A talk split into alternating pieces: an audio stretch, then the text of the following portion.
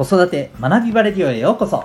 今日もお聴きいただきありがとうございます。子供の才能思いを唯一無二の能力へ。親子キャリア教育コーチの前城秀人です。指紋分析心理学読み聞かせなどのメソッドや塾講師の経験も取り入れたオーダーメイドのコーチングで親子の本当に望む生き方を実現するそんなサポートをしております。またオンラインサロンともいくパパの学び場というパパのための交流や学びの場も運営しております。このチャンネルでは家庭とお仕事どちらも充実させたい。そんなママパパを応援する情報メッセージを毎日配信しております。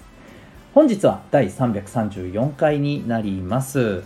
えー、もったいない人生にしないために。というテーマでお送りしていきたいと思います。その前に、えー、1点お知らせをさせてください、えー、お子さんの、え得意なところ才能、えこういったところを大事にして伸ばしていきたい。そしてえー、お子さんの強みを生かして、えー、望む人生を歩んでいってほしい。そんな思いを持っている、えー、お母さんお父さんいらっしゃると思います。えー、そのための、まあ、子育てのアプローチをしていくためにはですね、まず、えー、お子さんの生まれ持った特性、えー、例えばコミュニケーションや考え方、学び方、え意思決定の仕方など、こういったところを知るところが重要ではないかなと思います。そのための鍵を握っているのが実は指紋です。指紋はお子さんの生まれつきの特性すなわち脳の特性を、え実は表しております。これは、え、占いや統計学とは全く違う科学的な根拠によるアプローチでございます、え、指紋の分析、え、個別の分析カウンセリング興味がある方はウェブサイトへのリンクを貼ってますのでご覧になってみてください。えー、全国各地からオンラインでの、え、受講も可能でございます。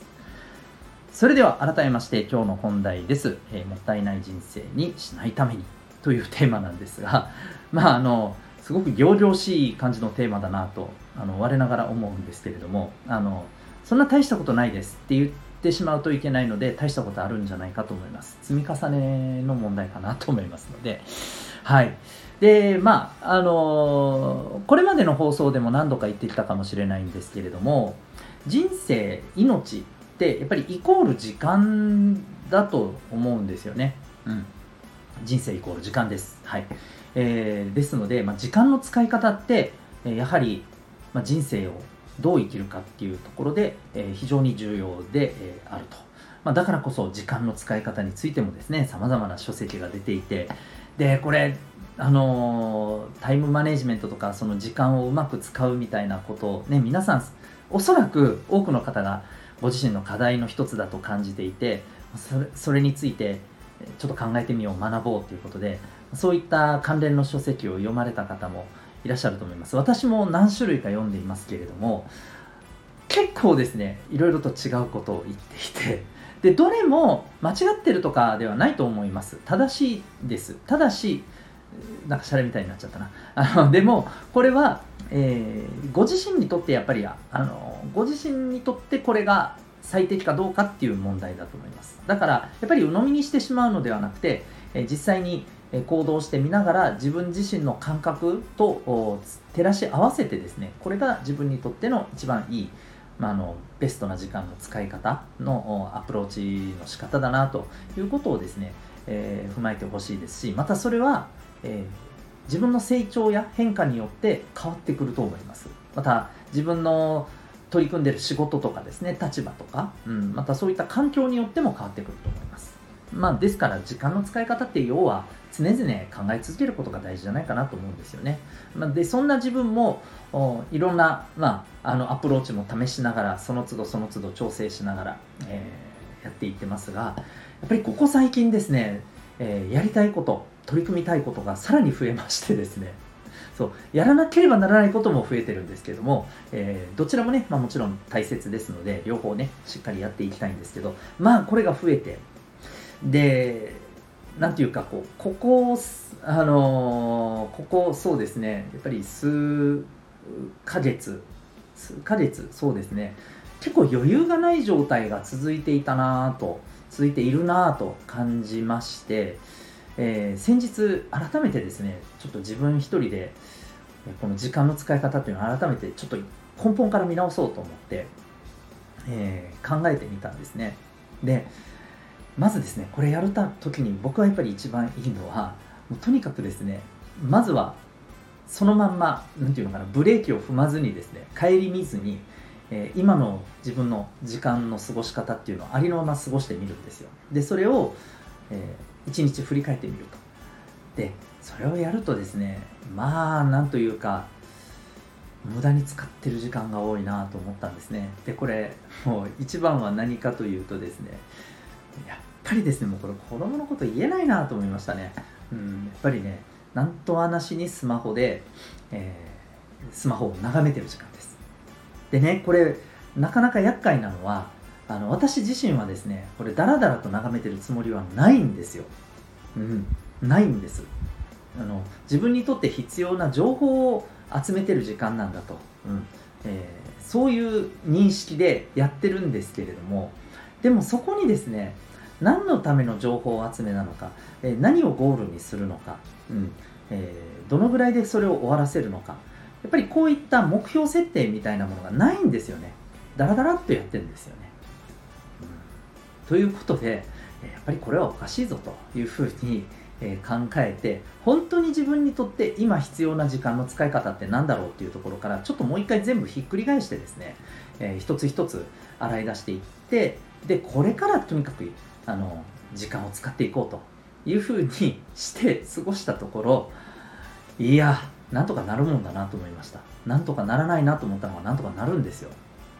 うーんまあいかにだから時間を無駄にしてるかですよね。うん。で、えー、そうですね。まああの私の場合はこういうふうにその無駄に使っていないっていう認識で無駄に使っているっていうねなかなかこれほっとくとですね多分そのままずるずるいきそうなねもったいない本当に時間の使い方をしててで一方でね余裕がないなんか自分時間が全然ないんだよなあいろいろできてないなあっていうふうに勝手に自分で自分を追い込んでるようなね本当にそんなあの感覚だったんですよね。うん。からこれはねいやもう本当に一回ね全部あの全部一旦えっ、ー、と今この感覚っていうのをですね一旦脇に置いて自分をもうあの客観的に見ることがね大事だと思います、うん、でそれがねあのやっぱり自分自身のこう人生を見つめ直すと大げさじゃなくですね、うん、一日一の日のあり方の積み重ねが結局自分の人生作ってるわけですし、えー、ここから先の自分を作っていってるわけですからやっぱりねここはすごく大事だなと思いました、うん、でやっぱり私たちがですね、えー、時間を無駄に使ってしまうのって一体何だろうなっていうことをこれはね追求し続けていくことが大事だと思います。あの何て言うのかな。時間を有効に使うこともという視点も大事だと思いますけどもそれ以上にね、えー、時間の無駄な使い方をどう減らすか。そこが重要ですね。はっきり言って、うん、そこが重要です。いかに無駄な時間を過ごしているのか。ここを徹底的に見てそれを徹底的に一つ一つ潰していく、うん、それよりもこっちの方に時間を使うべきだなっていうふうにスライドさせていくことですね、うん、そうすることによって無駄な時間を削ぎ落としていく。であのこういうここまで話を聞いててもしかしたら聞いてらっしゃる中にはいやいやあのそんな風に詰めて使って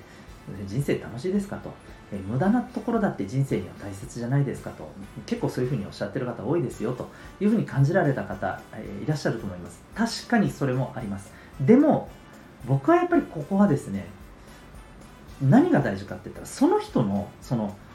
無駄な時間だって大事だよ。って言ってるその人の答えが本当にあなたにとって大事なんですかあなたにとってそれは本当に大事なんですかってことです。はい。ここが重要ですね。さっきも言いましたが、えー、一度客観的に自分を見て自分の中と照らし合わせて、えー、本当にこの使い方でいいのかっていうことを考えることが大事だと思います。もしかしたら今私はですね、えー、こういう結論に達してますけれども、えこれが例えばしばらく経った後に改めて時間の使い方を見直してみたらあ無駄に時間を過ごす過ごすっていうこともあえてやっていかないといけないなっていうふうに感じる瞬間があるかもしれません。そういう瞬間が来るかもしれません。でもそれはその時の答えなんですよ。はい。だからこれってその時その時自分にやっぱり問い直していかないといけないと思います。特にこの時間の使い方っていうのは。すごくデリケートだと思います。だから時間の使い方についていろんなことをいろんな人が本で書いてるんですよ。全然ずれてるんですよ。みんな。それってその時その時のその人がこの本を書く瞬間に書いてる時に感じてる大事なことを伝えてるんですよ。だから一つ一つ本物です。本物だけどそれはあなたにとっての本物じゃないかもしれないです。っていうことをですねなんかすごく熱くなってきましたけど、えっと、これがね僕はやっぱり大事だなと思います、え自分自身もったいない人生をやっぱりできるだけねしたくないなと思っています。それはあの有効に使うことだったり時には無駄な時間をあえておくことであるかもしれません。でもそれは一つ一つその時その時自分が、えー、それで OK と取れるかどうかもうそこだと思っています。はい。ぜひ自分自身に問い直しながらですね時間の使い方っていうのは、えー、その時その時追求するべきものだなというふうに改めて思いました。まその上でねあのいろんな方の、時間の使い方っていうものを、一つ一つそのスキルとしてねアプローチ法として参考にはねしてもらったらいいんじゃないかなというふうに思っております。時間の使い方についてはですねまたこれから先もたびたび触れていきたいなと思っておりますがその時その時の私の答えだと思って、え、それをきっかけに皆さん自身はどうなのかっていうことで、えー、ぜひあの問い直しをしながら皆さんも自分にとって最良の時間の使い方もったいない人生にしないためのアプローチを考えてみてはいかがでしょうか。というわけで今日はですね、えー、もったいない人生にしないためにそんな、えー、テーマでお送りいたしました。最後までご清聴いただきありがとうございました。また次回の、えー、放送でお会いいたしましょう。学び大きい一日を。